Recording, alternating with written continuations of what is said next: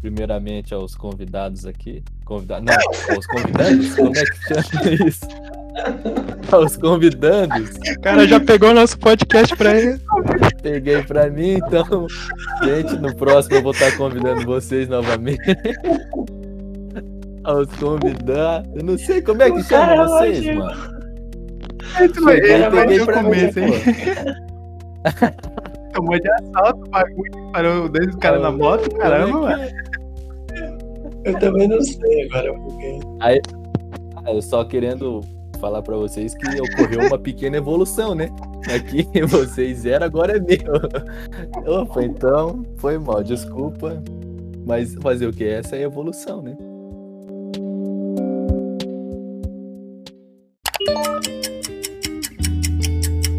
Você está ouvindo o Princípio Podcast, onde o início é o fim e o fim é o início.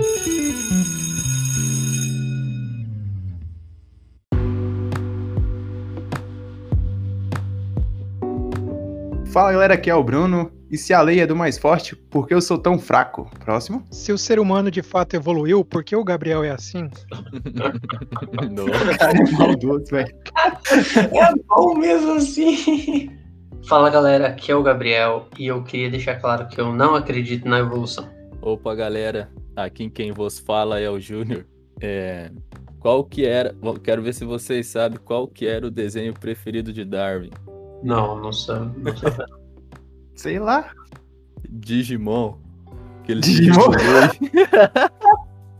Evolução do. Digimon boa. Digimon, Digivului. Nossa. Ai, ai. É, minha criatividade é essa. Meu Essa criatividade do, do- do, convidado é muito bom, velho. Pô, mas eu nem falei meu nome, velho. Tá, vamos dar um rebobinado aí. Todo mundo aqui. falar. Ve- Vemos aqui quem precisa evoluir, né, Marlon? Nossa senhora. Mas isso não é uma tarefa pra mim, é a minha, pró- minha próxima linhagem.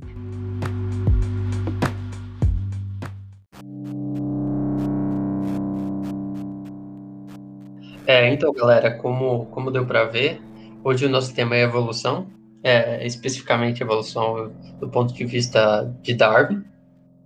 A gente não vai, vai fazer uma discussão aqui muito teórica acerca da, da evolução, a gente não vai apresentar os fatos, os argumentos que Darwin apresentou lá no seu livro para apoiar a evolução, a gente só vai conversar entre a gente o que a gente acha sobre isso e fazer piadas e discorrer sobre.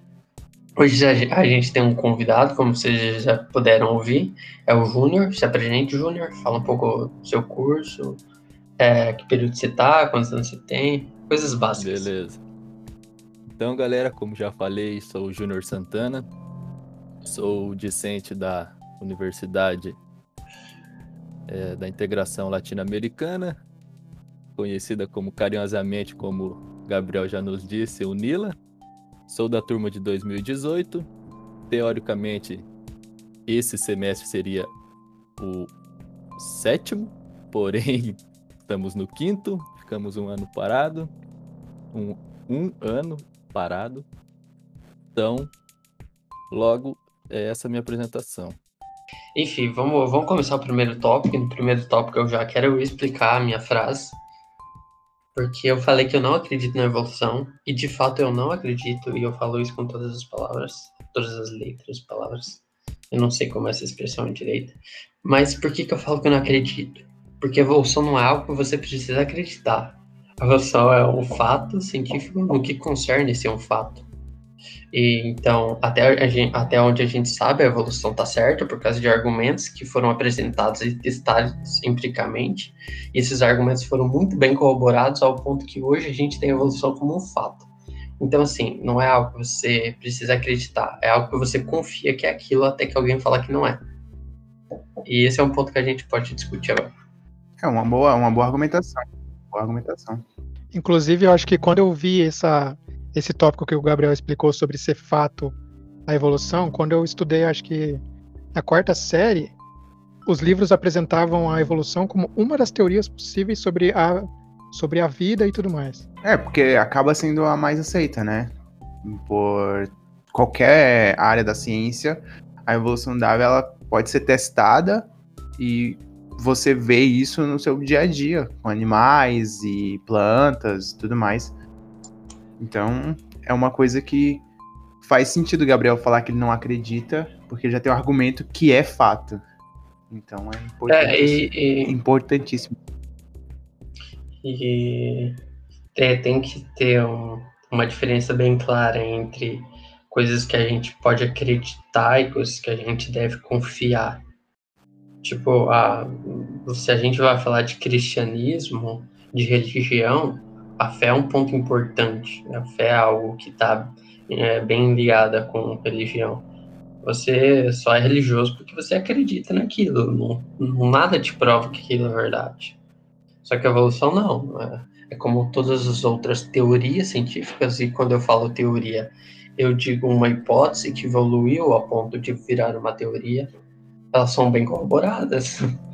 Elas são testadas, muito bem testadas. E Assim, você confia que elas estão certas.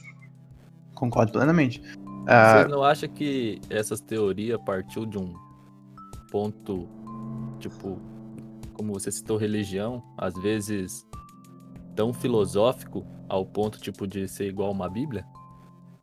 Ter várias interpretações e cada um acredita, se quer acredita, interpreta do seu jeito?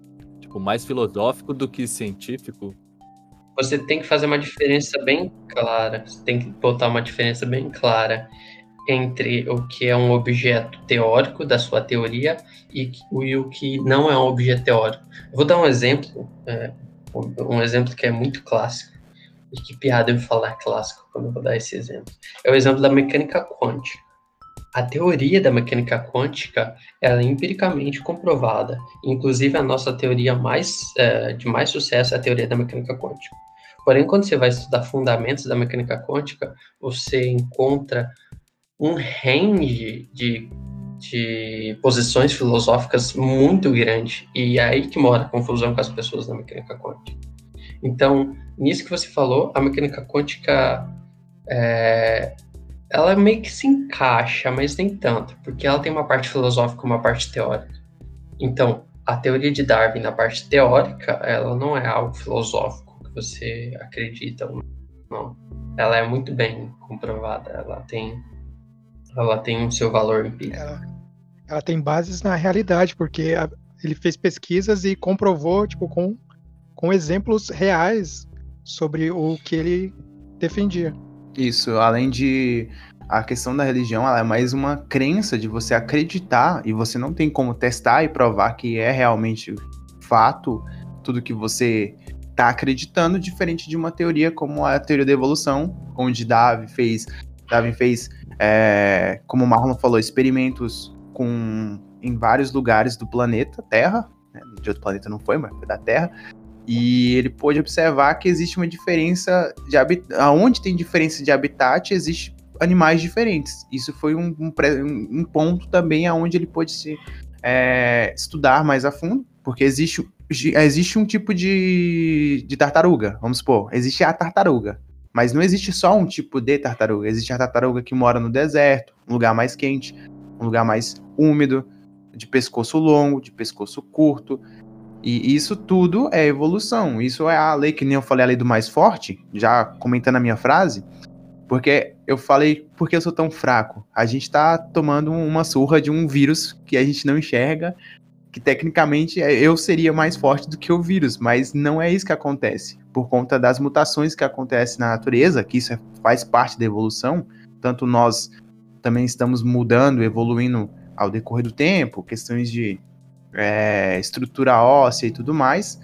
Então isso faz com que a gente tenha comprovação todo o tempo da evolução, da, da teoria da evolução, é, ao andar, ao conhecer a natureza, é, observar a natureza. Isso é um fato. A religião você não consegue observar é, o que a gente acredita. Um Deus, um, sei lá, um anjo, um semideus, a gente acredita, mas a gente não consegue observar, testar é, só que é, é perigoso falar em comprovação da, da, da teoria da evolução de Darwin em exemplos mundanos. porque você precisa analisar uma grande quantidade de dados para realmente ver a, a revolução de Darwin se, se mostrando verdadeira, porque acontece de geração em geração, é uma coisa que demanda muito período de tempo para acontecer. Inclusive, você tem aquele argumento clássico das pessoas que tentam discordar da evolução, falando: ah, mas por que você não vê macacos virando humanos hoje em dia? Essa pessoa não entendeu a evolução. A evolução não ocorre assim. A evolução é uma coisa, é um processo que demanda muito tempo, são pequenas mudanças que lá para frente vai fazer sentido. São pequenas adaptações no, de ambiente para ambiente que naturalmente vão sendo feitas e, e, e, em gerações à frente isso vai, vai ter um impacto grande. É, isso é verdade. A gente tem uma coisa que a gente tem que sempre pensar é a questão de tempo. É, o ser humano tem, habita a Terra há pouco tempo. O ser humano que a gente, como a gente, assim, é, para poder ter essa mutação, deveria ter muito mais tempo para poder ter alguma mutação diferente. A gente também, quando o Gabriel falou da questão do, dos macacos, é, tem uma coisa que eu estava vendo recentemente sobre o nosso DNA. Achei bem impressionante. O meu DNA é 99% igual ao do Júnior, que é 99% igual ao do Gabriel, que é igual a 99% do Marlon, e que é igual a 99% dos 7 bilhões de pessoas que habitam na Terra. Mas ele, o, isso de igualdade por ser ser humano. É, por ser. É, como é que eu posso dizer? Da mesma espécie. É, isso, da mesma espécie. Isso é muito, isso, isso é muito é, próximo. Mas se você pegar uma quantidade de macaco da mesma espécie, pode ter mil macacos, dois mil macacos, você vai achar muito mais diferença entre os macacos do que entre humanos sabe? A gente tem 99% do nosso DNA é igual. Já o DNA do macaco é em torno de 60%, 70% comparado um com o outro. Isso também é questão da. Além da evolução que a gente teve, nossa evolução, como. Como, como é que eu posso? Ser vivo, a gente também teve essa questão de, de que a gente por isso que a gente construiu essa questão do da que a gente acho que a gente tinha falado sobre diferenças entre entre é, tartarugas e tudo mais ali assim. É, isso também acontece com a gente, mas o que acontece com a gente é uma coisa bem superficial, é estética, é cor do olho, é a boca, é o crânio, é cor de pele. Isso não, não difere a nossa, o nosso DNA para se tornar uma raça diferente. A gente é a mesma raça, porém com tons de pele diferentes, olhos diferentes, cabelos diferentes. Isso não é evolução. Isso é. A gente já está na evolução, no nosso máximo, simplesmente está tendo uma diferença por questões de, de, de, de 1% de diferença só. Comparado com o macaco que tem lá 60%, 70%. Se você pegar, existe várias espécies de macaco, várias espécies de raças em si, de, de animal, como o, a tartaruga e tudo mais, são espécies diferentes. Você não tem uma igualdade com, como ser humano. O ser humano é a coisa quase perfeita da evolução ali, assim. Ele tem 1% que precisa ser é, evoluído, vamos dizer, como o Júnior falou do Digimon, precisa ser digievoluído, né? Na hora que tu fala que é, a nossa raça humana já tá, tipo, no seu máximo da evolução, aí eu lembro, tem uma história pro nosso tempo, né? Não, não podemos esquecer que depois de um tempo. Ah, não. Vai, Sim, tipo, tudo que tá hoje, então amanhã. Tipo, se você conseguir é, parar toda a construção do planeta, todos os seres humanos hoje, falar, ah, então agora é o seu máximo de evolução. Da amanhã já não vai mais ser. Então, tipo, é degradado. Então, quando você falou isso, eu senti, tipo, um, um remorso por dentro, que eu, uma vez eu escutei uma história de. Nossa, agora me fugiu o nome do, do físico, porém era na década de, de 40, se eu não me engano. Não, final do, do século passado. E aí, menos de 40. Ele citou, tipo, uma frase. Eu acho que vocês devem saber quem que é o, o físico, que agora me fugiu da memória. Porém, ele falou que naquela época a mecânica newtoniana já, tipo, sanava todas as. Tipo, o, os físicos não tinha mais o que, ser, o que descobrir, entende? Tipo, a mecânica quântica ah. acabou quando eles finalizaram ela. Falou, aqui acabou. Aí, menos de 40 anos após, surgiu a, a mecânica quântica. Então, tipo, agora você falar que ah, estamos no nosso máximo de evolução, então daqui a 40 anos, É, não. tipo, os nossos não, olhos vai ser de maior, a orelha menor, porque a gente não tá precisando da orelha hoje em dia, tipo, É. são coisas que estão Deixa eu corrigir esse fato. É, eu acho que era é, final da década de 80, é, a física estava quase completa com a mecânica newtoniana, e só tinham dois problemas em abertos, que era o de perielo de mercúrio e o de radiação de corpo negro. Aí um físico, eu também não lembro o nome, falou: ah, a física está completa, é só resolver esses dois problemas e pronto. O problema é que um desses problemas levou à relatividade geral e o outro levou à mecânica quântica, o que é absurdo. E aí? Então, assim, Agora a gente pode falar, Esse agora quando ponto resolver todas essas teorias e comprovar, acabou a física. Daí daqui 5 mil anos alguém ouvir Não, esse podcast e fala, olha lá, os caras estavam errados. Mas é, é aquela que eu falei, ainda, ainda deixei bem clara. No nosso período de tempo, a gente tá no máximo da nossa evolução. Mas daqui 40, 60 milhões de anos, não é nem mil, é, não, que é muito, muito tempo pra poder ter uma mutação. A gente não vai precisar, sei lá, Não, não nossa precisa orelha. tanto, porque ó, se você pegar há 5 mil anos atrás, cara, o cérebro do... O cérebro, ó. A... O crânio, É, é o- o nosso crânio, mano, tinha tipo o tamanho de um... De uma bola de futebol americano, sei lá. Tipo, era minúsculo, cara, o nosso crânio. E agora, tipo, em menos de 5 mil anos, a gente tá com um crânio desse tamanho. Tipo, que a gente... É, Concordo. Volta e Mas meia um- tem uns que um tem um crânio maior, outros menor, porém, tipo, é padronizado esse tamanho, tipo, um tamanho de raio, sei lá quanto. Alguém tem a medida de um crânio Tem- de um tem. humano? Não. Então, Tu tem? não, pera, tipo, tem na, no, na escala de evolutiva dos, do ser humano, tem várias, vários Homo sapiens, Neandertais e tudo mais. Então, teve um, tipo, o cérebro humano, ele foi de fato aumentando e tinha, acho que o, o nosso é mais ou menos entre 1.200 e 1.300 centímetros cúbicos. Mas um dado importante sobre o tamanho do, do cérebro influenciar no, na evolução é que houve, houve um, uma espécie que ela- ela tinha o cérebro maior que o, que o nosso atualmente, mas ela, não- mas ela foi extinta.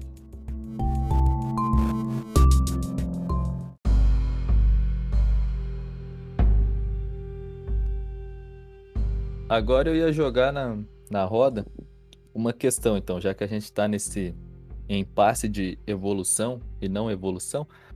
Então, eu queria que vocês pensassem comigo o, o ver se vocês conseguem compreender o meu raciocínio. Então, eu queria é que o, X da questão vai ser, é, já que é evolução, então tem partes nossa, tipo, eu tô falando nossa do, dos seres humanos, tipo, dividindo é, América Latina, Central, Europa, Ásia, dividindo assim. Então, existe lugares que evolui melhor, entre aspas, bem perigosamente falando português, que não é o meu forte. então, tipo, porque, ó, se vocês pegar o, o meu raciocínio, vamos, a, vamos voltar alguns milhões de anos quando os continentes era tudo unidos. Pensa comigo. Aí nessa época, é, tinha os primeiros humanos lá, vamos chamar de humanos, não sei qual que era a espécie correta, mas vamos empiricamente ou sei lá, vamos pensar que seja humanos e tivesse raciocínio como nós estamos tendo agora. Aí tinha aquela certo agrupamento de pessoas naquele continente único.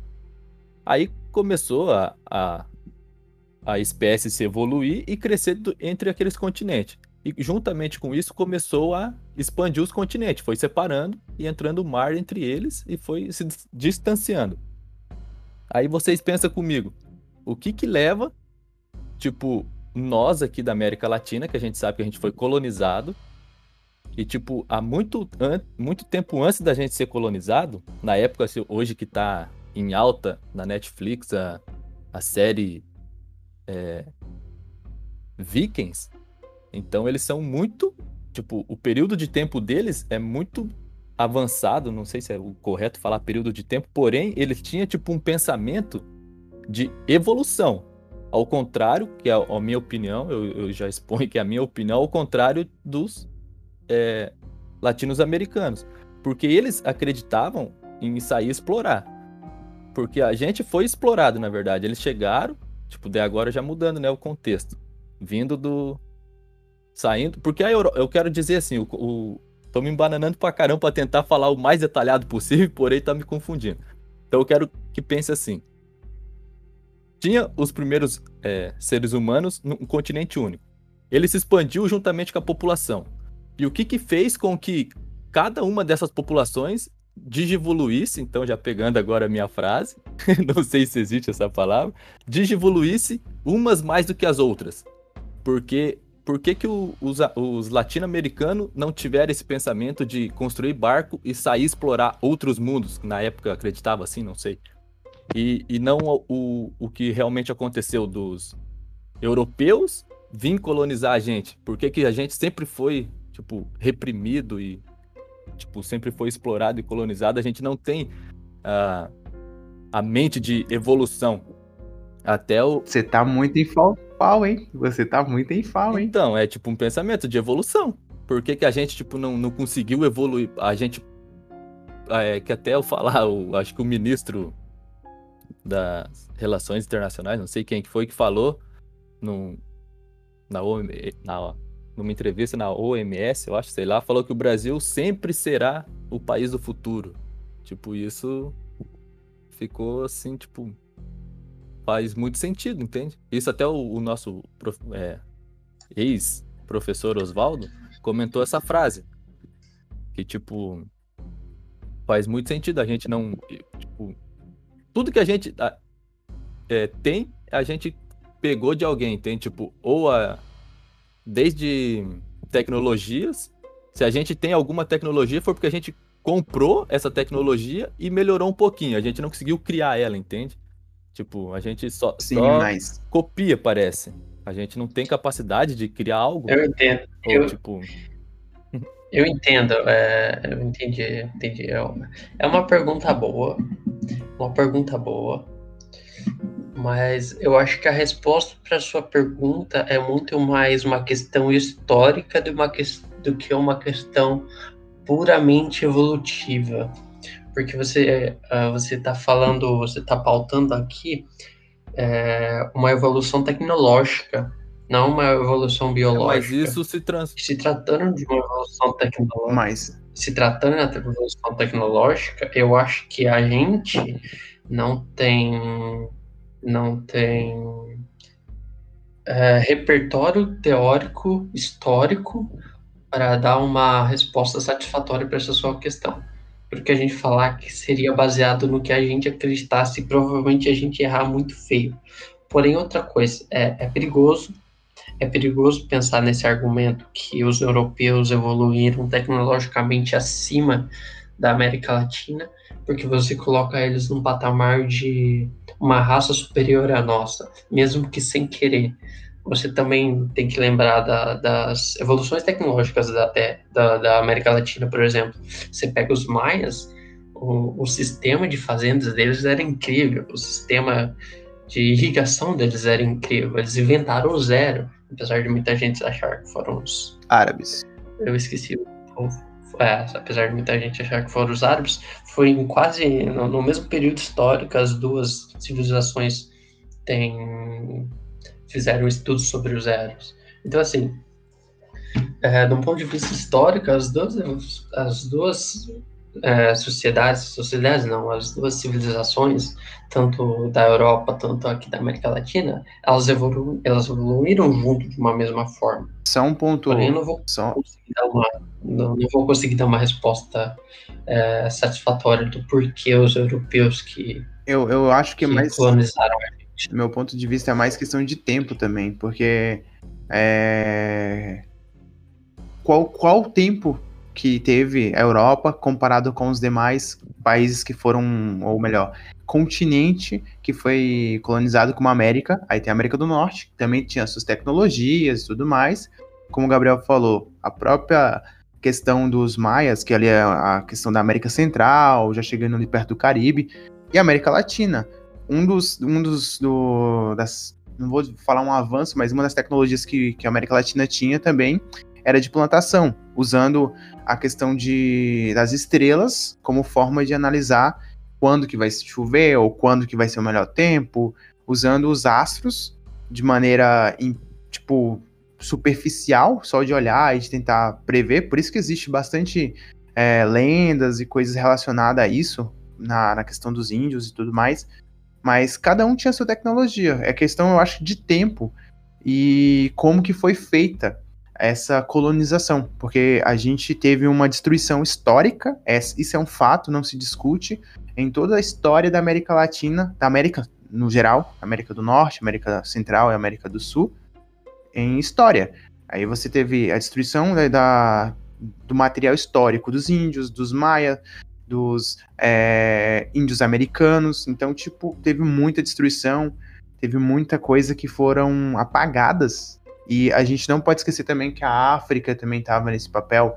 A África também tem, teve seu papel de evolução, tanto tecnológico quanto ela foi o berço da humanidade. Isso é provado pelos paleontólogos de plantão que tiver aí, podem confirmar que ele, o, o, ser humano saiu de lá e foi se, se é, já indo contra a ideia que o Júnior falou que o planeta, que o planeta era um, um, único continente, não, o planeta já era dividido. Aí a humanidade surgiu na África, ela se esparramou para a Europa, para a Ásia, pegando o um gancho ali na, na Europa, tem um, um, uma parte que quando ficava com. O Gabriel tinha falado no episódio passado sobre a Era do Gelo, quando a gente estava com a era do gelo, de ter é, muitas partes do oceano congelado, dava para passar entre a Europa e a América do Norte, e assim foi descendo é, esses, esses, seres humanos, né? Que eu acho que aí já é mais a questão de tempo, entendeu?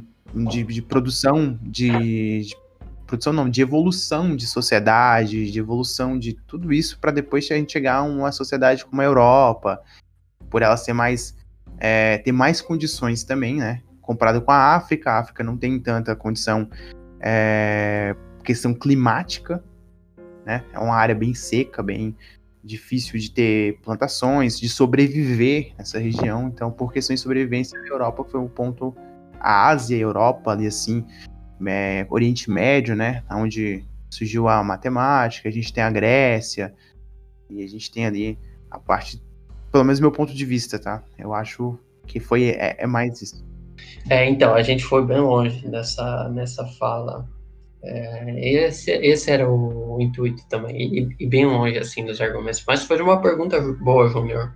E só para terminar esse ponto, Marlon, você tem algo a falar sobre isso? Um, um ponto para ressaltar o que você falou é, nesse período que a gente tinha civilizações como os maias, incas e aztecas, o, tipo, a América Latina era bem desenvolvida em questão tecnológica, mesmo que ela não visasse é, navegações e tudo mais. Porque ela já tinha os temperos aqui para temperar as coisas e tudo mais. Diferente da Europa.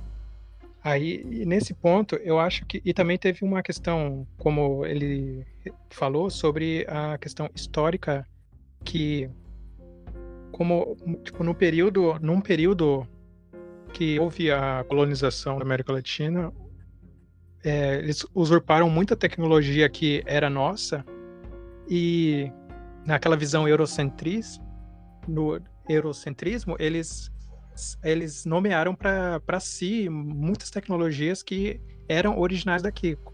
Tipo, um exemplo que eu vi FAO é sobre o forno. Tipo, sei que a civilização da América Latina já usava o forno para cozinhar os alimentos. Isso foi uma coisa levada daqui também. Então, muita tecnologia que a gente tem, por questão também de, de poderio armamentista, foi tirada daqui. E é isso. É, não vou abrir mais tá, é, contra-argumento, porque senão a gente vai ficar só nisso, né, cara? Não, foi muito bom, foi muito bom.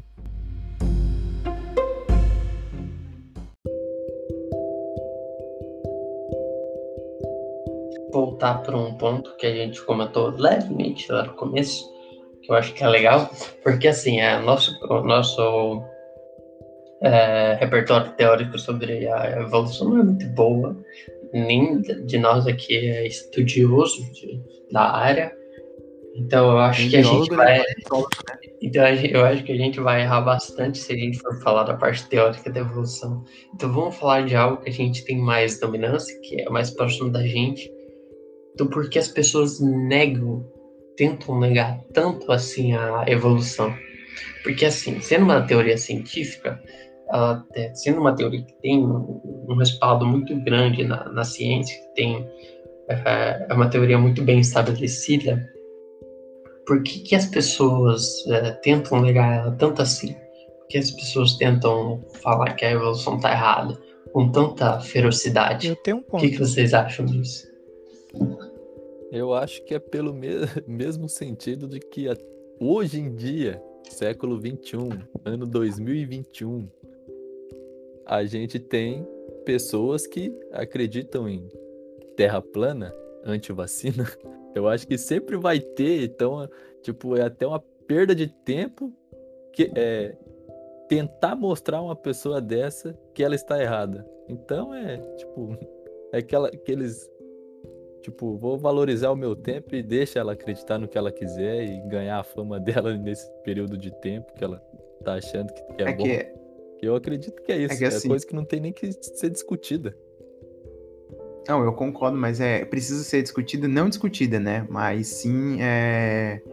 como é que eu, eu esqueci o, o nome da a palavra em si, porque isso, boa, obrigado, Marlon. Porque assim, mesmo que você não vá discutir com aquela pessoa sobre evolução, você tem que não deixar essa pessoa propagar essa essa essa, essa mentira.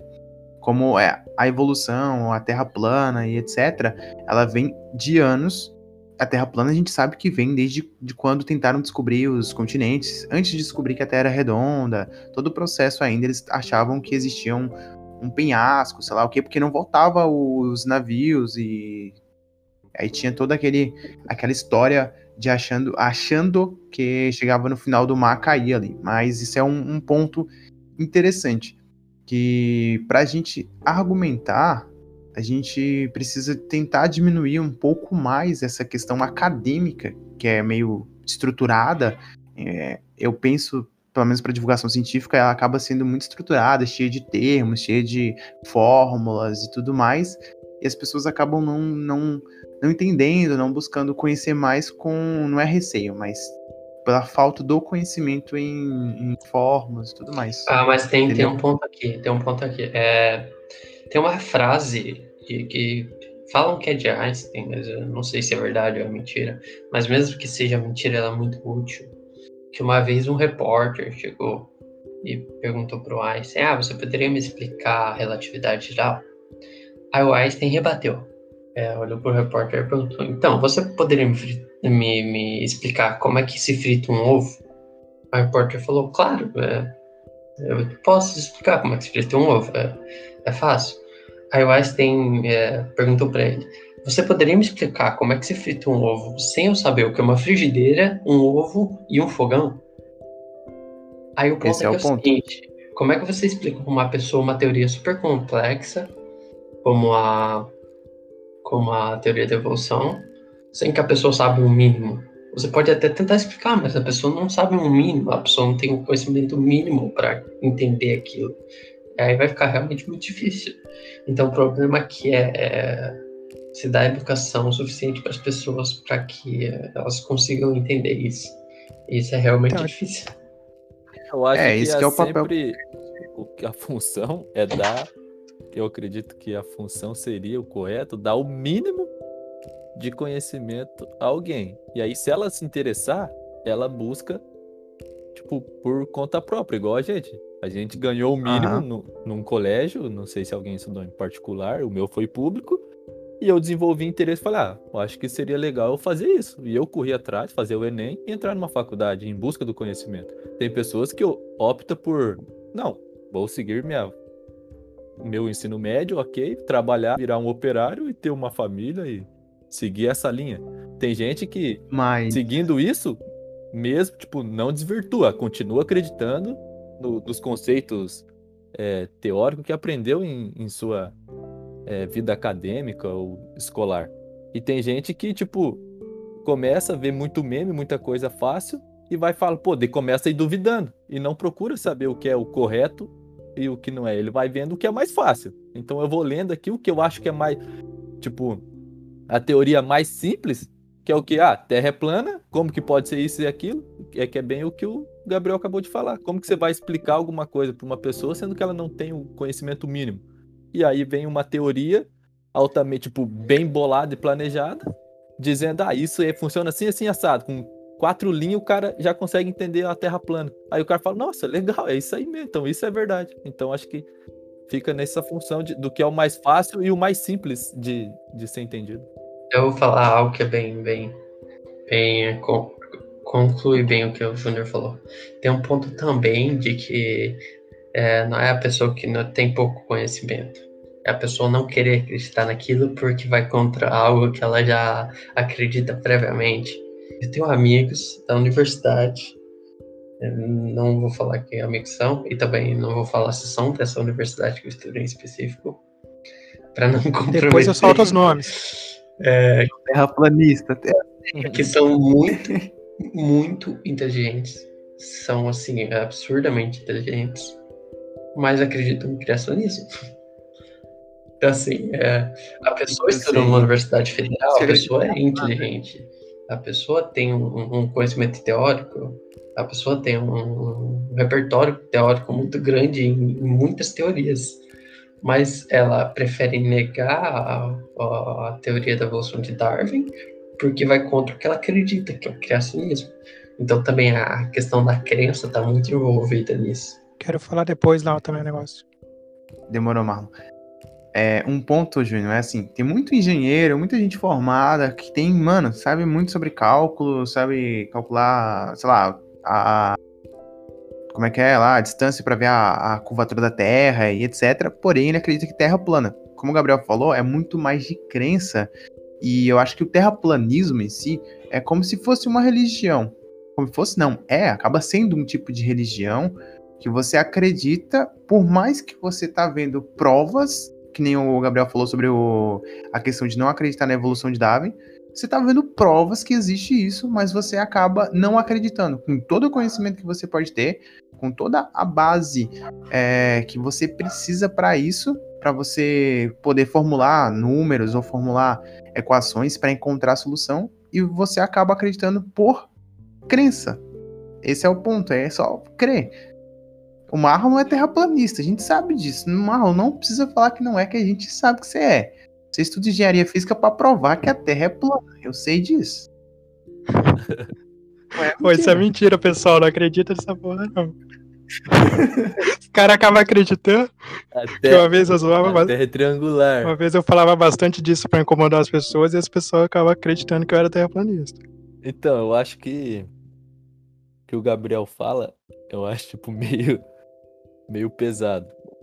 Porque não é porque a pessoa estuda engenharia ou tá numa, em algo do gênero dentro de uma universidade que ela não, tipo, ah, eu, eu faço engenharia, então eu sou altamente adepto da evolução. Eu acho que é, vai de cada uma. A pessoa, ah, se existe Deus ou não existe, quem prova? Se eu, se, eu, se eu bato o pé e falo, não existe, não existe, aí eu morro e ele existe. Aí eu falo, ixi, acho que eu me ferrei, hein? Então é melhor a gente acreditar, falar, ah, eu acredito. Aí... Se ele não existir, beleza, acreditei. Mas se ele existir, bom, acreditei, vou pro céu. Então, tipo, é uma forma inteligente de se pensar. Ah, e se você. Se você acredita. Se você morrer, você volta aqui pra falar você... que existe, tá? É tipo, quando morre, você fala, ah, nunca acreditei, não sei o quê, bate o pé e Deus existe. Daí chega lá e ele existe. Fala, porra, mano, vacilou. e daí, se ele existe, pô, fala, pronto, acreditei, ó, pronto. Tá, tá salvo. Tem? É uma forma legal de se pensar. Não, eu concordo, mas o meu ponto é muito mais a, a pessoa preferir. Não, sim, é, foi só pra puxar o pé. Totalmente o saco. Legal. Tá, mas vamos deixar o Marlon falar. Então, eu acho o meu ponto é em cima do que o Gabriel falou de novo. Nossa, Gabriel tá, a gente tá muito conectado.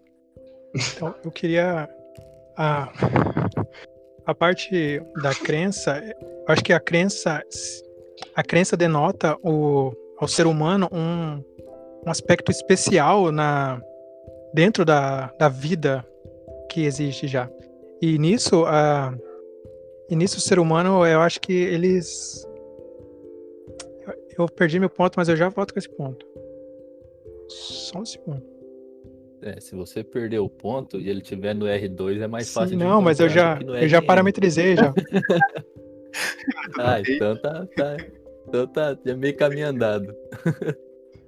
A crença influencia de forma, de forma muito forte sobre como, a, como uma determinada religião é, faz as pessoas pensarem. Tipo, é, a religião ela sempre nos mostra um ser humano como um ser muito especial, um ser que que que, não, que o planeta Terra eles partem que o planeta Terra.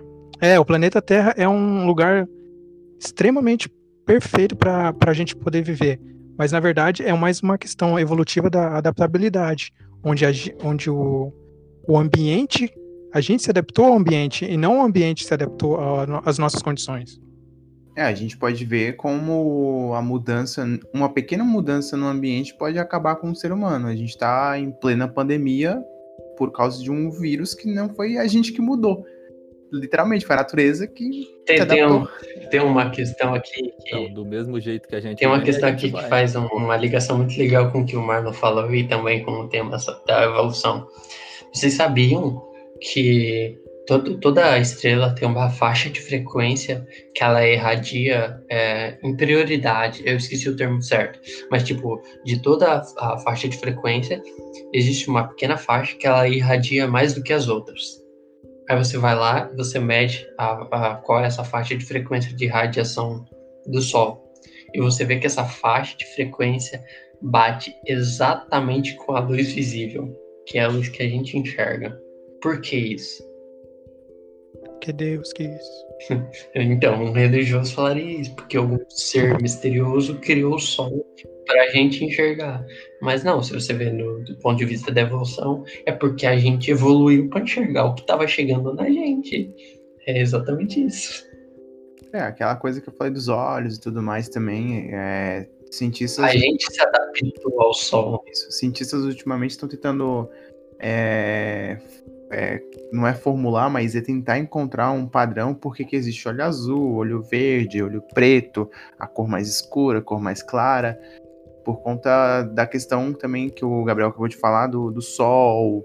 é, quanto mais clara a questão da pele, mais ela se queima, ela pega- pode pegar algum tipo de doença pela radiação. Então, tudo isso é o ser humano teve que se adaptar para cada ambiente, né? O ser humano mais é, adaptado ao seu habitat sobrevive mais tempo.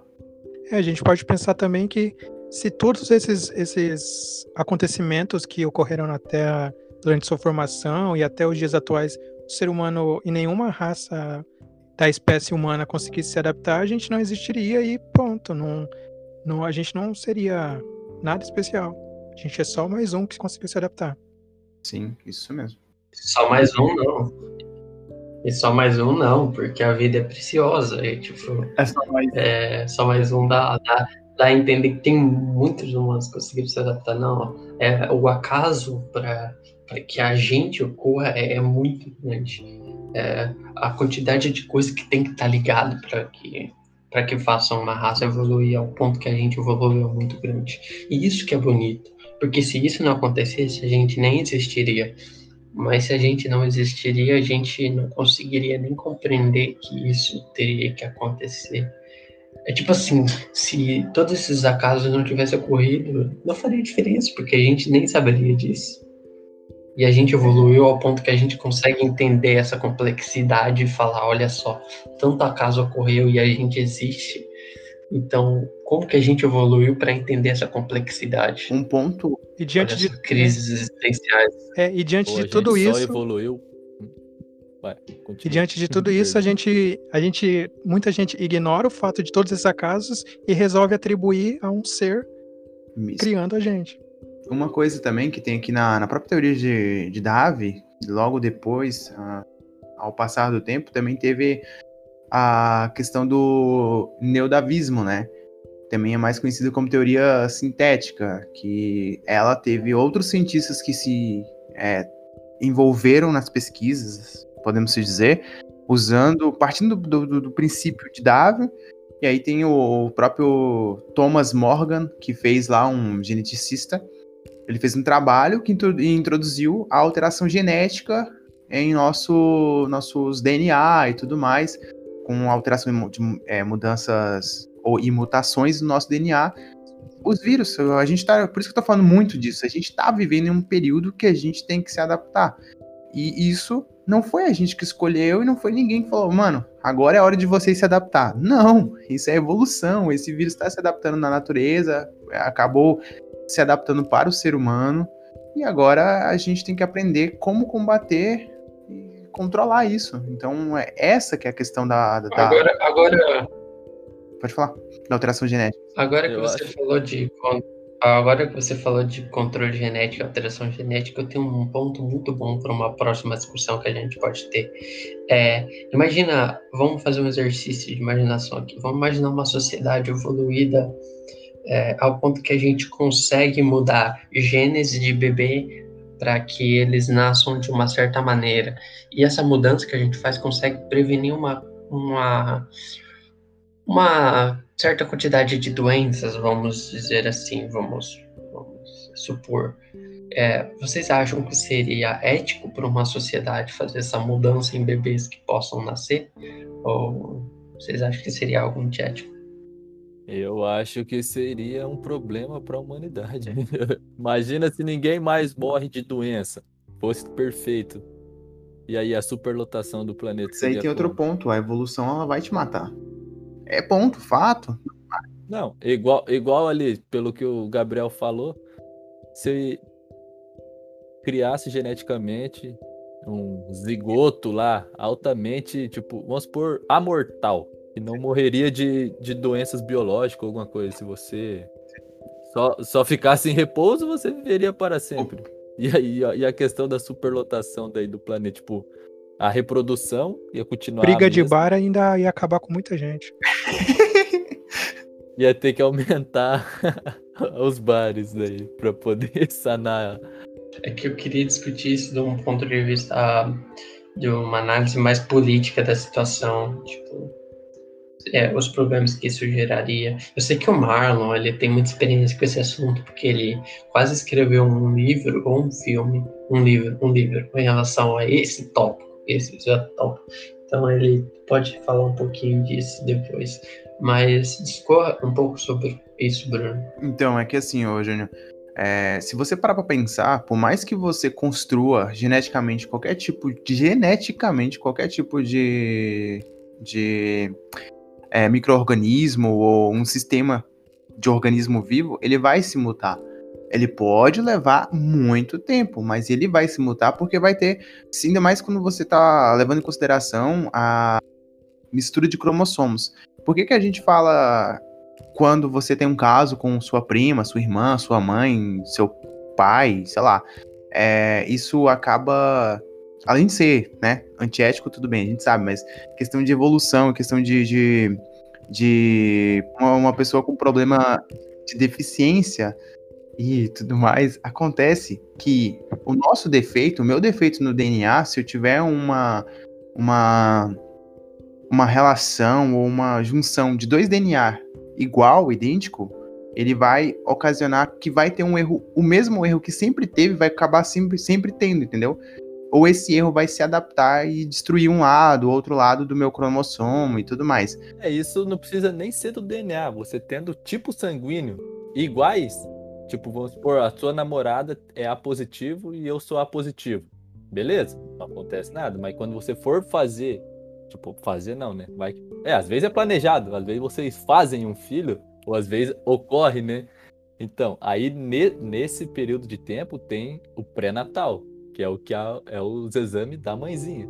Então ela vai lá, vai colher sangue, beleza, e agora tá tendo o exame do paizinho. Vai lá e colhe sangue também, e eles vê se for é, exatamente iguais, o tipo sanguíneo, aí a mãe tem que estar tá tomando uma, uns remédios e tudo para não estar tá ocorrendo nenhuma má formação no, no bebê. Então, tipo, não demanda nem muito do DNA, já o tipo sanguíneo já afeta bastante. Se você pegar na, na, na época de. Ah, na Inglaterra até hoje são reis e rainhas, mas na época do, do Império, que, mais, que era mais fluente lá, mas não sei se é fluente é a palavra certa, correta, que era mais denso a coisa, era entre famílias. Tipo, o filho, filho casava com a prima, o tio com a tia e virava aquela bagunça. E muitas, tipo, reis e rainhas nascia com problema de deficiência. Uma coisa também pode ser porque não tinha. Não, não, isso é fato que você falou. É meio que. Não, não podemos confirmar que é uma verdade que a gente não fez estudos em cima dessas pessoas, mas é, acaba sendo isso. Como você vai estudar história, você pô, acaba vendo ali, tem uma pessoa com uma deficiência no rosto, uma deficiência no braço, uma deficiência na perna. Questão de reis e rainhas, príncipes e tudo mais, sempre você vai encontrar alguma coisa assim. Até o nome do príncipe acaba sendo né, relacionado a algum problema que ele teve. E isso é o fato, entendeu? Por mais perfeito que você tá ali, o seu, mas se você replicar esse seu e tentar duplicar, é, quer dizer, tentar, tentar juntar, vai dar algum problema. E então o terceiro, que seria o outro, acaba vindo com esse problema. Entende? E mais um ponto, pra, pra gente é já puxar o gancho. Eu quero, Marlon, quero conhecer o seu livro, Marlon, por favor. Fala pra gente como é que é seu livro e tudo mais. O Gabriel aí. acabou com a ideia em três minutos. Já forneço um PDF. Quando eu contei a ideia para ele, ele já falou: não, já existe isso. Mas eu não acredito. Puts.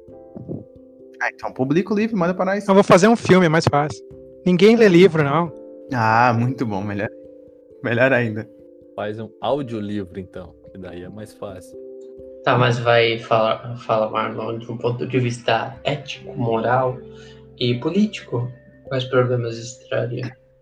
Então, é, eu acho que o ponto do Gabriel era mais voltado a isso, nesse caso de quanto a biotecnologia, ela avança muito rápido, ela pode, tipo, pais podem, podem além de evitar várias doenças que a maioria das doenças na formação do bebê tem ainda o fator genético que para os pais poderem escolher como seu filho vai ser, tipo tom de pele, cor do olho, cor do cabelo e essas é coisas. Então isso isso, isso, já... isso gera um, um desequilíbrio social porque a gente vai meio que dividir a sociedade em pessoas que estão. Porque pais vão escolher filhos dentro de um padrão de beleza da sociedade, enquanto o, o resto da sociedade vai ser marginalizado. E tentando buscar um padrão que não vai ser possível de forma natural. Então. Não, é. Se você pegar e, e pensar por um ponto de vista, tipo, isso acho que vai ser a minoria. Isso depende da mãe. Vamos supor, ah, a mãe quer um, um filho, porque o pai não, não influencia muita coisa. Tipo, ah, a mãe que vai ditar o padrão de beleza do seu filho. Então a mãe pode estar, tá, em vez de estar tá fazendo isso antiético, porque isso já. Hoje em dia, se você quiser, você pode ter. Vai num laboratório clandestino, você consegue. Porém, né, se é, vai, vai fica da consciência de cada um. Você consegue mexer no seu DNA, do seu, é, do da mãe e do, e do pai, não sei como é que faz, pega o... Porque já tem é, a fecundação, você escolhe. Tipo, se a mãe é uma mãe solteira, ela não quer ter marido, é a opção dela. Ela vai num é, banco de sêmen e escolhe. Lá, vai, lá tem, tipo, a cor da pele, olho, cabelo. Isso você, a mãe consegue escolher. Então, tipo, querendo ou não, já é uma padronização que ela tá escolhendo, entende? E na questão de que o Gabriel citou de vacinas, por que fazer tipo um bebê que já nasça com algumas doenças prevenidas?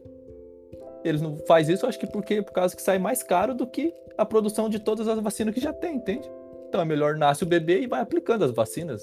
E isso previne igual. Entende? Eu acho que é questão mais. É, mas o meu medo aqui, meu medo aqui é assim, ó. Vou, vou dar o exemplo do Brasil, que é a realidade que a gente vive. Você tem um país com uma desigualdade social gigantesca, você tem um país com uma desigualdade social tremenda. E você vê claramente nessa desigualdade social uma bela distinção de raça e classe, onde você tem as classes mais baixas da sociedade, predominantemente negras, e as classes de elite mais brancas. Se em uma sociedade que tem um controle genético se uma sociedade que não tem um controle genético como é a sociedade de hoje em dia. Você já vê essa desigualdade social, um espelho do racismo. Imagina uma sociedade que tem um controle genético, e esse controle genético vai provavelmente ser para os mais ricos, onde os mais ricos podem escolher a raça do bebê, é, a raça não, falei errado, a, a, cor de pele do bebê, o padrão de beleza, como o Marlon falou. Você vai criar um sistema em que os ricos podem escolher um padrão de beleza e que os pobres não. Então você vai ter uma desigualdade social que vai perdurar e você vai ter é, um racismo muito crescente nessa sociedade futura. E tem outro problema que é pior ainda, que se chama eugenia. Exatamente. Imagina uma sociedade que, que imagina uma sociedade que pode controlar a, a raça que os bebês podem nascer e aparece um como Hitler no meio. Isso é um problemaço. Tipo, mas é que a gente vive num país miscigenado, entende? Então eu acho que com a evolução é... natural, não sei, daqui mil anos, o Brasil será, tipo, uma raça só. Eu acho que não vai permanecer. Tipo, eu acho que vai se miscigenar tanto que vai se tornar uma única. Igual se você pegar a raça, não sei se raça é o termo correto, japonesa, lá sempre vai ser branco do olho puxadinho. Pronto. E essa vai ser, tipo, de, tipo, não vai, não vai mudar. Ele não vai ficar com o olho maior nem menor, entende? Tipo, e nós, como tá muito misturado, veio gente de todos a, os continentes. Então, aqui, com o tempo, acredito que vai acabar virando uma única só. Querendo ou não querendo, sendo rico ou pobre, em algum momento do, da história vai se tornar uma único tipo interpretação. Tá, mas eu acho que a gente foi bem longe nesse, nesse, nesse ponto aqui.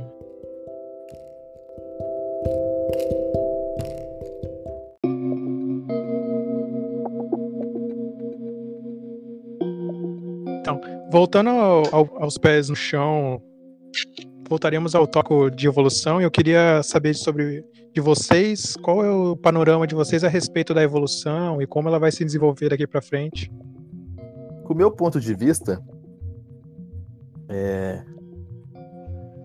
a respeito da evolução, na parte, não sei se dá para a gente dividir em alguns tópicos, ou subtópicos, na verdade. É, questão evolutiva, biologicamente, acredito que a partir do momento que a gente está vivendo agora, daqui para frente, eu acho que vai ser mais uma evolução. É, como é que eu posso dizer? É, mecanizada, não sei, tipo, influenciada, tipo, criada, não que a natureza desenvolveu naturalmente. Eu acho que vai ser uns processos biológicos criado por cientistas com a capacidade de inteligência que a gente já temos. Eu acho que é essa evolução que já está de algumas décadas para é, para trás já está vindo desse jeito. A evolução não tipo não está se dando naturalmente. Eu acho que ela está sendo meio que forçada a vir e eu acho que com isso daqui para frente acho que ela vai ser cada vez mais forçada a evoluir de acordo com o que é, a ciência tá, tipo, o rumo que a ciência tá tomando. Eu acredito que seja isso. Ah, parte é a tecnologia biológica. influenciando. É, influenciando a evolução. Eu acredito que seja isso na parte biológica, assim. Eu não sei se é para falar da parte biológica ou tecnológica. É, não, é, é, é isso que você vê, né? A gente, o quadro geral de evolução por causa da tecnologia, ou a tecnologia evoluindo para nos suprir, nossa, suprir as nossas necessidades. E do ponto de, vida, de vista assim mais é, filosófico em relação a por que a nossa vida evoluiu dessa maneira, o que você acha, Bruno? Bruno não, é, é Júnior. Acho que ela evoluiu. Eu acho que é tão. Por isso que leva até ao, ao aos crentes a crer em um ser divino que criou. Acredito que a maioria que fala em ser divino na criação, porque é tudo tão perfeito, porque na criação, se a Terra tivesse 1% a mais de é, CO2 ou de é, oxigênio, já seria outra, outro tipo de evolução. Se a gente não tivesse descobrido o fogo como primeira fonte de energia, a gente, imagina, tivesse descobrido a radiação, sei lá, radiação térmica, já seria tipo extinguido, ou a gente poderia se é, mutar e evoluir para aquela adaptação que a gente desenvolveu naquela época. Então é tudo uma questão tão perfeita que acabam acreditando em um ser divino. Mas quando fala em ser divino, acho que a maioria das pessoas é, não pensa em um ser pensante com massa e vai lá um, um humano gigantesco, ou sei lá como é que se, se vê um ser divino, e foi lá com as mãos e criou pedacinho por pedacinho. Eu acho que quando fala tipo um ser divino, acho que vai dar, sei lá, da fé de cada um e acredita como uma energia, não sei, eu acredito assim. Uma energia que criou isso, não tem como saber. Tipo, foge do patamar de você acreditar em, em algum ser racional que criou coisa por coisa, entende? Então, por ser tão perfeito, acredito que acaba, aca, é, cabe caindo nessa questão filosófica e religiosa e aí por em diante. Eu acho que por ser tão perfeito acaba sendo isso. O mais fácil de acreditar ou menos difícil de pensar, sei lá. O Júnior foi longe, hein? Você é louco, até me perdido meu pensamento aqui agora. Você tá louco? Mas beleza, é... parando para pensar sobre a questão evolutiva e de evolução da vida, eu acho que a gente vai acabar é... evoluindo como o Júnior já falou, a tal ponto de ter uma biotecnologia muito forte para poder desenvolver é...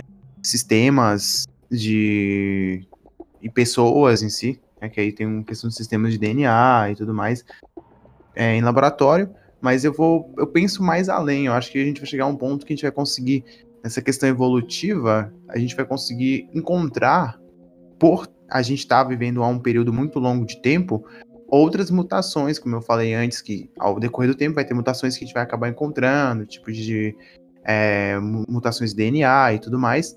Além disso, encontrar vidas também em outros planetas, porque já passou um período muito longo de tempo para essa vida ser é, incubada, né? Você surgir naquele, naquele certo planeta ou, sei lá, é, algum dos locais que a gente ainda já está olhando, já está tentando entender se existe vida, ou encontrar algum padrão semelhante ao que tem no nosso sistema solar para encontrar vida. Eu acho que a evolução, ao decorrer do tempo, vai acabar nos mostrando isso, e eu acho que esse é meu ponto.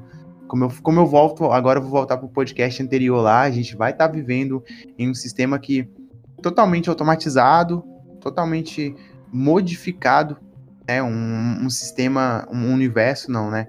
Perdão.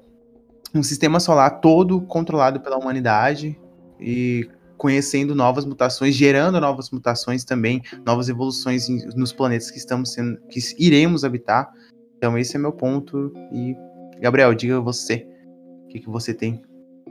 Uh, eu acho que. Eu não tenho certeza da frase que eu vou falar agora, mas é algo mais pessoal. eu já pensei um pouco sobre isso. Eu acho que a, a humanidade está num ponto que a evolução vai ser muito mais por nós do que para nós. Que assim, é, deixa eu tentar explicar. É o que o Júnior falou, a tecnologia está evoluindo para suprir as nossas necessidades, as nossas demandas. Então, a gente vai evoluir conforme a nossa tecnologia também evoluir. É, é difícil eu tentar pensar em um futuro em que a tecnologia não influencie de forma direta e concisa na nossa evolução. Eu lembro até daquele filme Wall-E, em que as pessoas tiveram que sair da Terra e ir para o espaço, aí todo mundo ganhou muita massa corpórea e os ossos é, se afastaram. Aí as pessoas viviam deitadas, tomando seus refrigerantes, e as interações eram feitas digitalmente, mesmo estando todo mundo em mesmo ambiente. Eu acho que vai ser mais ou menos assim. A gente vai evoluir com a tecnologia conforme a gente precisa. E eu não sei como Darwin encararia isso. Talvez ele já deve ter encarado. Eu não estudei Darwin o suficiente para saber disso. Mas é isso, Marlon. Então, um, um, ponto que, um ponto que eu esqueci de, de mencionar durante o podcast é sobre uma, uma parte evolutiva do ser humano onde ele consegue consegue construir suas primeiras armas para poder caçar. E diante, do, diante desse fato, o ser humano, ele. Eu não sei os dados exatos, porque eu vi mais por cima. É, ele passou a. Ele extinguiu muitas espécies em prol. Mas nesse, nesse período era em prol da sua sobrevivência. Então, a, a extinção de outras espécies com interferência humana nesse período era totalmente voltado à nossa sobrevivência. Então, teve um período mais recente onde o ser humano passou a extinguir outras espécies apenas por, ou seja, a questão mais de venda de animais raros e peças raras de certos animais da África, por exemplo, e como uma caça esportiva para simplesmente sua soberba como ser humano em si. Então, eu acho que a gente pode continuar nessa maré de extinção e acabando com, a, com o ambiente que a gente vive. E também tem um ponto que o Gabriel falou, eu acho que também o, a, o, o ambiente já não vai ser mais problema para o ser humano, porque o ser humano pode manipular com o uso da tecnologia e se adaptar com muito mais facilidade a ambientes que, são mais difíceis para sobrevivência.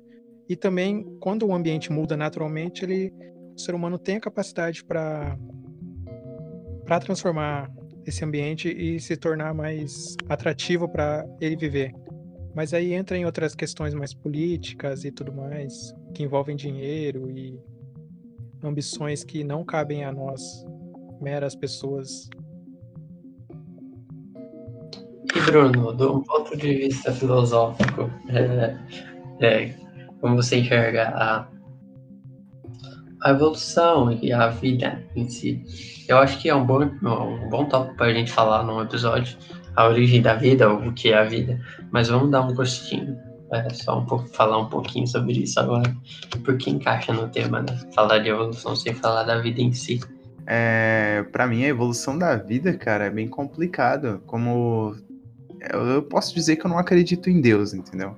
Ah, então eu acredito em tudo que eu vejo e tudo que a gente consegue provar, trabalhar em si. Entendeu? Eu sou mais é, eu sou mais nesse ponto assim de, de pensar e tudo que a gente consegue provar de evolução da vida, como é, ela evoluiu no nosso planeta, porque a vida pode em outro planeta evoluir de outra forma. A gente está fazendo um teste agora para ver em Marte se houve algum tipo de vida lá e ela foi se ainda possa ser que exista. Mas é esse é o ponto. É, como eu sempre estou falando, a evolução ela vai acabar sempre o ser humano, tanto nós como qualquer outro ser vivo, tendo a se adaptar ao meio que, que vive. Então, para mim, eu acho que foi mais uma mera coincidência de adaptação e de estar tá, é, sobrevivendo das maneiras que, o, que a gente sobreviveu e que a, a vida na Terra sobreviveu, tanto com a questão do asteroide, com N e outras coisas que aconteceram. Eu acho que é quase um, uma questão de sorte. Quase uma questão de sorte de a gente ter, como o Gabriel falou, a gente ter uma frequência de radiação é, solar para a gente ter a luz visível. É, a gente tem a questão de estar tá habitando a zona habitada, tá, tá habitando foi bom, tá numa região que tem zona habitável em nosso sistema solar. Então, isso eu acho que seria mais para esse ponto, sabe?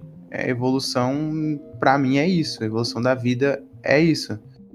É a adaptação. Quanto mais fácil, é, quanto mais adaptável você é, mais longe ou mais tempo você vive. A vida é mais longa para essas pessoas.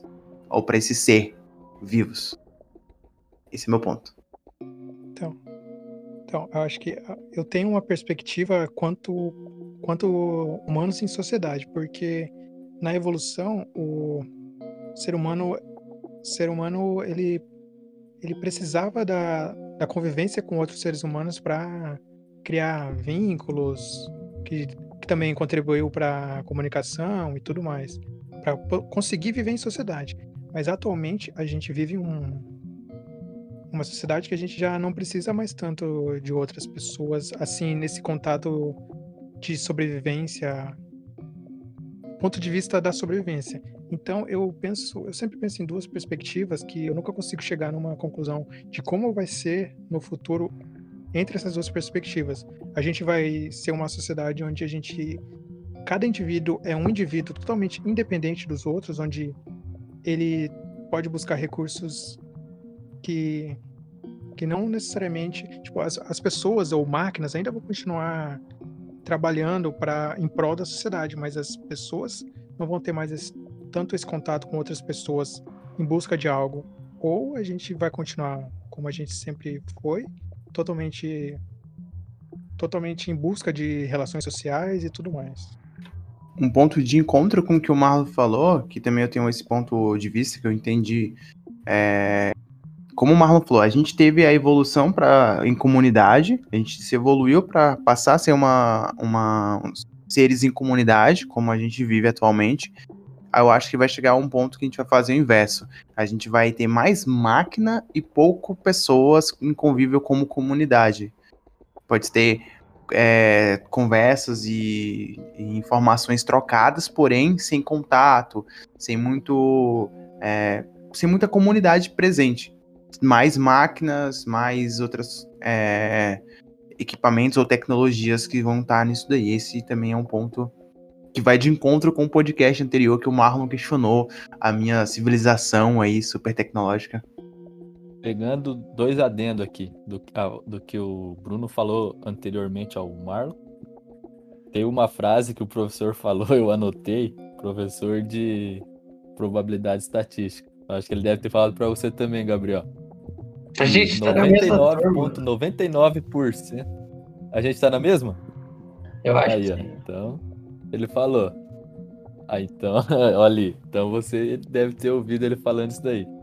Que 99,99% ,99 dos fatores ocorridos no universo é aleatório. Então isso fica um gancho para vocês pensar no que o Bruno falou anteriormente. E agora no que o Marlon falou por último, a questão da religião, que tipo a sociedade e religião, é sociedade, eu acredito que o fator que fez essa ligação de sociedade foi a religião. Sem a religião, acho que não teria esse vínculo de sociedade que a gente tem de que fez tipo acho que a, a religião entrou para fazer tipo uma ordem, eu acredito, na sociedade. Sem ela seria uma bagunça, eu acredito. Eu meio que concordo com a posição dela ter o controle e discordo que ela foi o papel fundamental. Eu acho que o papel fundamental foi mais a sobrevivência. E ela entrar como um controle, ou como pode ser, possa ser que é realmente esse o intuito de ter um controle, de não é um controle, mas sim de tentar é, todo mundo seguir a mesma coisa, né? Todo mundo ir para o mesmo lugar. Eu acho que é isso é, que, que, a religião faz. Eu, eu não gosto de pensar nisso na religião como controladora. A religião está preocupada com os interesses dela. A gente pode dar um exemplo aqui. A Biblioteca de Alexandria era uma biblioteca voltada para a ciência, todo o conhecimento do mundo estava lá. E ela foi queimada pela igreja.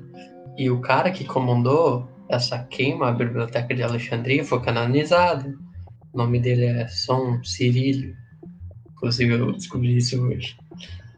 Então, assim, mas enfim, isso é um off-topic, eu acho que isso dá pra cortar. Não, não, vou deixar, mas isso é, é importante. Isso, isso, foi importante você falar, Gabriel, porque assim, é, como eu quis dizer, ah, não é. E a astrônoma que estava à frente da. A astrônoma que estava à frente da biblioteca de Alexandria foi queimada em praça, em praça pública. Nossa, Caraca. Ela foi triste. queimada porque ela. Ela foi. E teve aquela outra, a mulher lá que descobriu as relações lá, trigonométricas, é, nos, relações na geometria lá, e por fato dela ser mulher também, ela foi linchada e esfolada pela, pela rua. Então, isso é religião. a parte que a, tipo, a parte que a, ele, é da religião que eles acreditavam que era a ordem. E daí colocaram igual na Bíblia diz que Jesus é filho de Maria, Virgem Maria. Eu acredito que Maria era uma mãe solteira e o pai era o José, e para ela não ser matada, apedrejada, colocaram se como casar. uma virgem que era de um, de um filho, de um Espírito Santo lá, entende? Porque fisicamente, biologicamente, cientificamente, seria impossível, entende? Hoje em dia. Vai que daqui amanhã nasce tipo, um filho por Bluetooth, tá ligado? A gente não sabe. Mas naquela época é um pouco. O Wi-Fi, né? O 5G, cara. O 5G é uma boa promissão pra isso. Você envia um filho compactado no zip e ele. É, você se compacta e fala, pô, não era o que eu esperava, meio cheio de vírus. Pô, cara, essa, essa argumentação foi boa. Essa foi boa. O que, que você acha, Gabriel, sobre a questão da vida em, em contexto de, de, da evolução da vida? Um contexto mais ligado a. Tá tão... Pode falar. Você tava tão inspirado que agora eu perdi. Eu perdi... Ah, Deixa eu pensar aqui. É... A vida. Dá pra cortar toda essa discussão nossa e começar só no meu. na minha parte. Tá, já sei a linha que eu vou seguir. Eu gosto de pensar na vida como.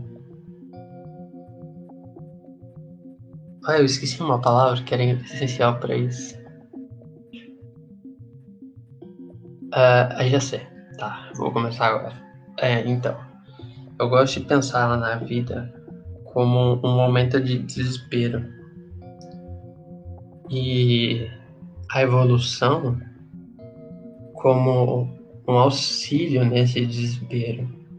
É como se a vida tivesse se rebatendo desde o início para se manter viva e a evolução tivesse empurrando a vida para frente, ajudando nessa debatida nessa luta pela sobrevivência, porque a vida é tão frágil. Parem, para pensar nisso. A vida, não, não a sua vida como indivíduo, mas a vida como um todo. No nosso planeta, a única vida que a gente conhece, é claro, é tão frágil, um meteoro é capaz de acabar com isso. É, e se a gente for pensar em probabilidade, a probabilidade da gente estar tá aqui, comparando o tamanho do universo e pegando a quarta dimensão temporal, é muito baixa. Pegando a quarta dimensão temporal, falo analisando desde o início do Big Bang até aqui. E essa fragilidade se mudou de uma forma que a gente chegou num nível de complexidade biológica extrema, uma complexidade biológica tão bonita o suficiente ao ponto de a gente analisar toda essa complexidade e entender que é profundo e bonito. Então, como algo tão frágil, tão, tão, tão pequeno quanto a vida nesse planeta conseguiu é, virar isso, conseguiu virar essa complexidade que ela é hoje, é, eu acho que é um ponto muito bom e me dá muitas crises existenciais. O fato da gente ser complexo o suficiente para analisar nossa própria complexidade o fato da gente ter um cérebro evoluído o suficiente ao ponto de a gente conseguir olhar uh, o nosso universo entender ele. Eu acho que é isso. É isso que eu tenho, a, relação, a minha relação entre evolução e vida. Uma está se debatendo e a outra está empurrando para frente. Muito bom, muito bom esse sua suposição. Mas imagina, Gabriel, a gente dar consciência para uma abelha e ela saber que ela, ela ter consciência sobre a sua é existência. Antiético. Não, mas, mas olha, imagine se uma abelha ela tem consciência da sua existência. Mas isso que é o fato. O que é consciência da sua existência? É saber que você vai morrer. Ou seja, então a próxima evolução será a evolução dos, sei lá, meta-humanos, homo-máquinas. E aí, continuará sendo ético? A máquina vai pensar que ela vai Se morrer? for um Robocop, eu, com certeza ele vai atirar em população de minoria. Beleza, aproveitando esse gancho aí, a gente finaliza aqui. Vamos para o. O exterminador das minorias. Vamos para o. PM. Vamos para o. Coisa agora? O. Como é que é o nome? Momento cultural, onde a gente. É o momento cultural. É isso aí. Aqui agora é o momento onde vocês vão estar. Tá deixando aí algum material pro pessoal ler, alguma dica de série, filmes, como a gente tem esse costume no final deixar sempre umas recomendações. Começa aí, ó, Gabriel. Tá. Então, hoje o momento cultural vai começar com o nosso convidado, Júnior. Tem alguma indicação em relação a esse tópico? Algum filme, alguma coisa qualquer? Tem. É, eu indico é, para quem provavelmente escutou nós até o fim, então acredito que gosta do tema, é O Circo Voador da Física. É um livro que ele faz adendo com o que você estuda em Física 1. E lá eles respondem para parece ser perguntas idiotas, porém é é bem massa, tipo, dá complemento, você consegue entender, tipo, é, é de uma forma mais lúdica. Eu acredito que seja e é bem interessante, sei lá se lúdica é a palavra correta também, cara, tá cada vez complicando. e, eu, e a série que eu comecei a assistir, que também fala um pouco de evolução, e Amazon Prime, The Boys, não sei se já assistiram, é dos super-heróis, tipo meta-humanos, eles têm superpoderes, e vai que pode ser uma evolução dessa futura, sabemos. Porém, eles são conscientes que eles são e eles tentam. Spoiler, tô nem aí. E eles tentam, tipo, salvar a humanidade meio que destruindo. Eles não têm meio que controle dos poderes deles. Eles vai salvar alguma coisa, mas destrói outra. Eu acho bem interessante, tá dando uma assistida. Então, finalizando, agradecendo ao convite do Bruno, Gabriel e Marlon pela pela paciência e pela sua audiência. Então, minha, minha indicação, obviamente, vai ser de um filme. O filme que eu escolhi dessa vez se chama 2001, Uma Odisseia no Espaço. Ele, é, ele foi dirigido pelo Stanley ele foi dirigido pelo Stanley Kubrick, que o Stanley não fez nenhum filme nível alto a compadecida, mas ele fez ótimos filmes. Esse é um exemplo. Mas esse 2001 você tem que assistir de tarde. E sei tá com muito sono. Se assistir de noite, você vai dormir com certeza. E ele aborda, ele aborda bastante uma escala evolutiva durante o filme nos três atos. Então é muito legal ver desde o princípio até a nossa tecnologia e é como que a tecnologia vai influenciar na gente, que é o caso da inteligência artificial. Então é bem legal. E é isso que eu tenho para falar para vocês hoje. Espero que vocês tenham gostado do, desse tema para o podcast. Tenham, tenham gostado bastante de escutar sobre esses temas. E é isso. Um beijo no seu sorriso. Bom, galera, para o meu momento cultural tem várias séries aqui que eu acho bem interessante. Eu acho interessante Cosmos, a primeira lá, feita pelo Carl Sagan, e também Cosmos, feita por Neil deGrasse Tyson. Além dela, tem os livros do Stephen Hawking, que é um pouco física, também fala sobre outros mundos, um pouquinho assim. E tem um livro que eu tava, comecei a ler muito interessante, que é uma breve história da ciência, que envolve a questão que eu falei de evolução, um pouco da evolução em si, mas outras indicações é A Vida em Outros Mundos ou Alien Worlds.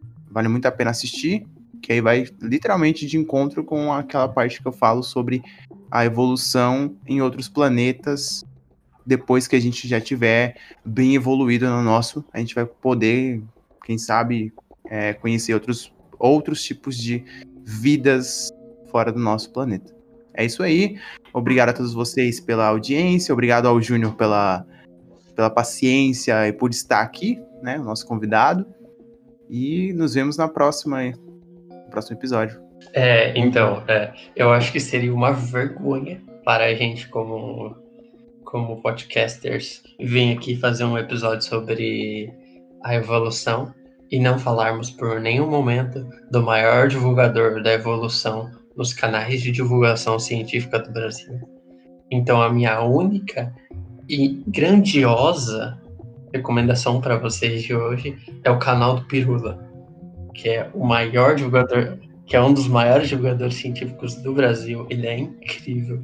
E a quantidade de vídeos que ele tem sobre evolução é muito grande. Então, se você quer entender a evolução, você vá no YouTube procure o canal do Pirula. Inclusive, vamos deixar na descrição desse episódio. E é isso. Ele é, ele é grandioso, ele é genial.